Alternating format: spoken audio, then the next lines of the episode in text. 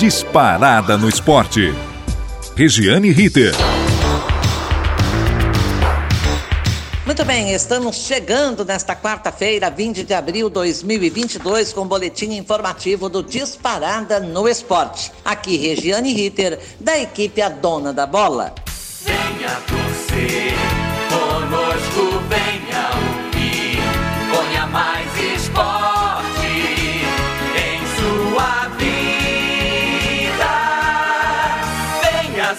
sentir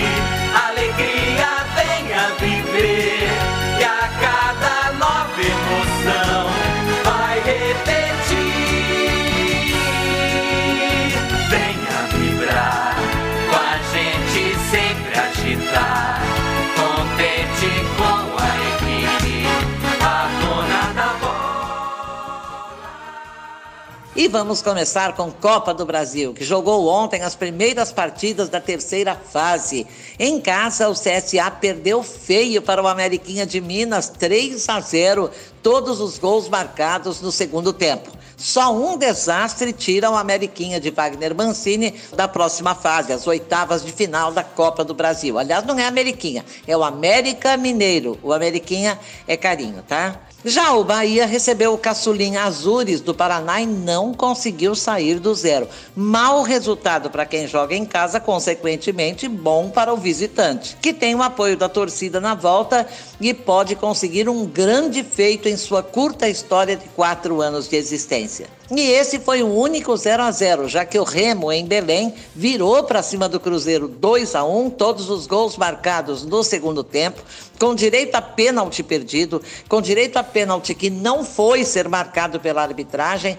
Enfim, um jogo polêmico em que o Cruzeiro teria sido chargeado pela arbitragem, pelos erros de arbitragem. E nessa brincadeira toda, o Remo deu um passo firme rumo à classificação, podendo empatar fora de casa. Já o Fluminense tomou um grande susto em pleno Maracanã. Viu o Vila Nova de Goiás fazer 1 a 0 no primeiro tempo, 2 a 0 no segundo tempo e só foi acordar e reagir quando perdia feio. Aí a arbitragem teria arrumado um pênalti para o Fluminense. Paulo Henrique Ganso bateu ele mesmo e iniciou a reação, marcando aos 22 da etapa final 2 a 1. Cano se empolgou e empatou aos 27, 2 a 2. Aí o velho Fred decidiu. Aos 43 minutos, a virada 3 a 2 e se tornou o maior artilheiro da Copa do Brasil. Gol histórico do Fred. Agora tem a vantagem para o jogo de volta, mas com reclamações inflamadas de todos do Vila Nova, que se dizem assaltados no Maracanã. Segundo o time adversário, Fred marcou o pênalti com a ajuda do juiz Rodolfo Tosca, ou seja, o Fred não marcou de pênalti, foi o Ganso. Mas ele teria apitado o jogo, entre aspas, e convencido o juiz, o Luiz Toschi, de que foi pênalti, um pênalti que não teria acontecido. Choradeira à parte, que no Brasil nunca dá em nada, a terceira fase continua hoje, sete da noite, em Goiânia, Goiás e Bragantino. Atlético Mineiro e Brasiliense no Mineirão. A estreia do Galo é atual campeão da Copa do Brasil. No Ceará teremos Fortaleza e Vitória. O Fortaleza busca a reabilitação. Vai mal na Libertadores, jogou duas, perdeu as duas. Vai igual no Brasileiro, também perdeu as duas que jogou. Tocantinópolis e Atlético Paranaense no Tocantins. Em Caxias, sete e meia da noite, teremos Juventude e São Paulo. E na capital paranaense, Coritiba e Santos de novo. Por causa da briga de torcidas do Peixe com a do Coxa, domingo, pelo Campeonato Brasileiro, quando eles arrebentaram uma unidade do UPA e fizeram uma briga horrível nos arredores da Vila Belmiro, nesta fase serão jogos com torcida única. Muito bom. No Paraná só pode entrar a torcida do Coxa, na Vila Belmiro só pode entrar a torcida do Santos. Quem sabe um dia aprende, né? Porque isso não é torcedor. O que se prejudica e prejudica o time não é torcedor. E às nove e meia da noite, três jogos. No Estádio do Café, em Londrina, Portuguesa, Carioca e Corinthians. Em Muriaé, Minas Gerais, Tombense e Ceará. E no Estádio Nacional de Brasília, Ceilândia e Botafogo. Você não encontrou seu time aí? Calma. Amanhã tem Atlético Goianiense e Cuiabá. Sábado, Palmeiras e Juazeirense. Domingo, Altos do Piauí e Flamengo. Sei lá, hein? Essas trocas de tabelas que a CBF é obrigada a fazer durante todos os campeonatos que organiza, são verdadeiramente um sinal de que não tem ninguém que saiba fazer uma tabela em conjunto com a Conmebol, a Confederação Sul-Americana de Futebol, porque os times estão disputando Campeonato Brasileiro, Copa do Brasil, Libertadores de América, Copa Sul-Americana. Tem que fazer as tabelas em conjunto. Ai, ai, ai.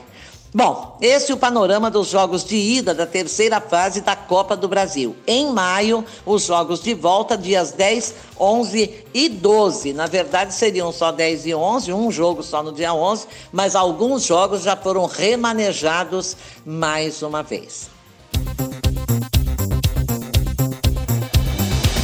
Muito bem, vamos falar de 13º colocado no Brasileirão, uma vitória e um empate, mal na Copa Sul-Americana, dois jogos, dois empates. Terceiro colocado no grupo E, o Internacional, fora da Libertadores e da Copa do Brasil, decidiu pedir socorro para quem? Mano Menezes, que aceitou a proposta e vai encarar o desafio. Mas se o Inter vem colecionando fracassos, também o retrospecto recente do treinador não apresenta sucessos. Desempregado há oito meses, Mano Menezes foi demitido em setembro de 2021 do Al Nasser, da Arábia Saudita. Antes, esteve no Bahia em 2020, demitido após derrota para o Flamengo 4 a 3 no Campeonato Brasileiro. Só mais uma lembrança. Antes, em 2019, passou por Palmeiras e Cruzeiro, novamente sem sucesso. Foi demitido no Palmeiras depois de uma derrota para o Flamengo, de novo, 3 a 1 no Cruzeiro foi bem em 2017 e 2018, mas em 2019 deixou o time na zona de rebaixamento, ano em que o Cruzeiro caiu e não mais voltou à Série A. Boa sorte a Mano Menezes e Internacional, ambos vão precisar muito. Mano só tinha trabalhado no Internacional nas divisões de base, tá bom? Lembra do clássico da Anvisa Brasil e Argentina, sexta rodada das eliminatórias sul-americanas? É, aquele que mal começou, homens da Anvisa entraram em campo no estádio corintiano e não deixaram o jogo seguir, porque quatro atletas argentinos estavam irregulares, não cumpriram as normas sanitárias. Pois bem, Brasil e Argentina foram multados e deveriam jogar a partida em data e local escolhidos pela FIFA, que nunca mais se manifestou ou esqueceu ou está tentando, está pensando até em cancelar essa partida que não vale rigorosamente nada.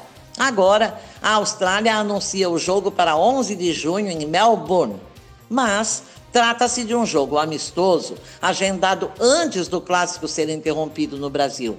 A Argentina, que entrou com recurso pedindo para não jogar, agora sugere que a FIFA considere a partida válida pelas eliminatórias. Será? Fora da América do Sul? Aí desrespeitaria o limite territorial do continente. Difícil. Nem o amistoso a Argentina queria fazer, já que enfrenta a Itália em 1 de junho em Londres, numa espécie de finalíssima campeã da Copa América e campeã da Eurocopa. E aí, realmente, o deslocamento da Europa para a Ásia seria bastante complicado para a Argentina. Já para o Brasil fica fácil, que tem amistosos com o Japão e Coreia do Sul em território asiático também no mês de junho. Vamos esperar o que a dona FIFA decide. Se o amistoso vai valer pontos nas eliminatórias, não vale nada, repito, o Brasil classificadíssimo, invicto, a Argentina classificadíssima, invicta, tudo acabado entre nós. Esquece as eliminatórias, FIFA, por favor. Muito bem, o artilheiro Hulk está voltando ao Atlético Mineiro depois da folga concedida pelo Galo para acompanhar o nascimento de sua filha nos Estados Unidos. Hulk pousou feliz ao lado da filha Zaya, segurando um bebê lindo que nasceu na segunda-feira. Parabéns ao Hulk, a sua mulher, evidentemente, é a quarta filha do Hulk. Contrastando, é lógico, com a felicidade do brasileiro, a tristeza do craque português Cristiano Ronaldo, que noticiou a morte de um dos gêmeos que sua esposa Georgina esperava. Abre aspas para o Cristiano. É com a mais profunda tristeza que comunicamos o falecimento do nosso bebê. É a maior dor que quaisquer pais podem sentir. Só o nascimento da nossa bebê nos dá forças para viver este momento com alguma esperança e alguma felicidade. Estamos devastados e pedimos a todos privacidade neste momento tão difícil. Nosso menino é o nosso anjo. Vamos amar-te para sempre. Fecha aspas. Este é o relato da dor de Cristiano Ronaldo. No jogo Liverpool 4, Manchester United 0, o Manchester é o time do Cristiano Ronaldo, que naturalmente não jogou. As torcidas se uniram no estádio e aos sete minutos de jogo, número da camisa do craque português, 7, todos se levantaram no estádio Anfield em corrente de aplausos em homenagem a Cristiano Ronaldo depois de gritar seu nome e entoar o cântico You'll Never Walk Alone. Você nunca vai andar sozinho. É de arrepiar. Todo o estádio em pé, num abraço solidário ao drama pessoal de Cristiano Ronaldo, partindo da torcida adversária. Ou seja, ainda há esperança de que o bem sobreviva de que possamos ter fraternidade, solidariedade e amor entre as pessoas. Nossos aplausos à torcida do Liverpool, claro, acompanhadíssima pela torcida do Manchester United. Hoje tem bola rolando no Campeonato Brasileiro, jogo isolado, Flamengo e Palmeiras antecipado da quarta rodada. O Maracanã lotado será uma das atrações. 61 mil ingressos foram vendidos rapidamente, o que garante cerca de 70 mil espectadores presentes. Não bastasse isso, é o Flamengo que parece ter reencontrado a alegria e o jeito de jogar. E um Palmeiras campeão da Libertadores em cima do próprio Flamengo e que ainda não se encontrou no Brasileirão. Claro que é cedo para se preocupar, mas fez dois jogos, disputou seis pontos, ganhou um apenas e está lá embaixo na tabela. Enquanto o time carioca é quarto colocado, vem de vitória sobre o São Paulo e o Verdão vem de empate com o Goiás. Em meio a jogos não tão interessantes na Copa do Brasil, Flamengo e Palmeiras é considerado o jogo da semana. Com dúvidas e alguns desfalques, o Flamengo entra em campo embalado, entusiasmado. O Palmeiras, esperançoso, deve jogar com o Everton, Mike, Gustavo Gomes, Ouksevic, Murilo e Piquerez, Danilo, Zé Rafael e Rafael Veiga, Dudu, Rony e Gustavo Scarpa. Apita o jogo Wilton Pereira Sampaio de Goiás e a gente nunca pode esquecer do árbitro, porque a arbitragem neste ano está fragorosamente ruim. É muito estranho o que vem acontecendo na arbitragem brasileira. Bom, e por falar em Campeonato Brasileiro, a terceira rodada começa sábado com Bragantino e São Paulo, Atlético Paranaense e Flamengo, Palmeiras e Corinthians, que será na Arena Barueri, porque o Allianz Parque estará apresentando shows musicais, Fluminense Internacional, estreia de Mano Menezes no comando do time gaúcho, Atlético Mineiro e Coritiba. Domingo, Santos e América Mineiro, Juventude e Cuiabá, Atlético Goianiense e Botafogo. Segunda-feira, Havaí e Goiás. Fortaleza e Ceará foi adiado para 1 de junho porque o Fortaleza joga as finais do estadual, sexta e domingo, com o Calcaia. E precisando ganhar porque começou 2022 com relação ao estadual, não, mas o brasileiro e a Libertadores, nossa, campanha pífia: quatro jogos, quatro derrotas, duas pelo Campeonato Brasileiro e duas pela Libertadores de América. Muito bem, e começa amanhã a terceira rodada do Brasileiro Série B, a chamada segunda divisão. E de cara tem confronto entre dois ocupantes da zona de rebaixamento. É, em Porto Alegre, Grêmio e Guarani, quatro e meia da tarde. Londrina e Novo Horizontino, sete da noite. Segue na sexta-feira, CSA e o líder Bahia. Chapecoense e Vasco da Gama. Sábado tem cinco jogos: Criciúma, Esporte Recife, Ponte Preta e CRB, Sampaio Correia e Brusque, Tombense e Cruzeiro, Ituano e Vila Nova. Fecha no domingo, Náutico e Operário, a terceira rodada do Brasileirão Série B.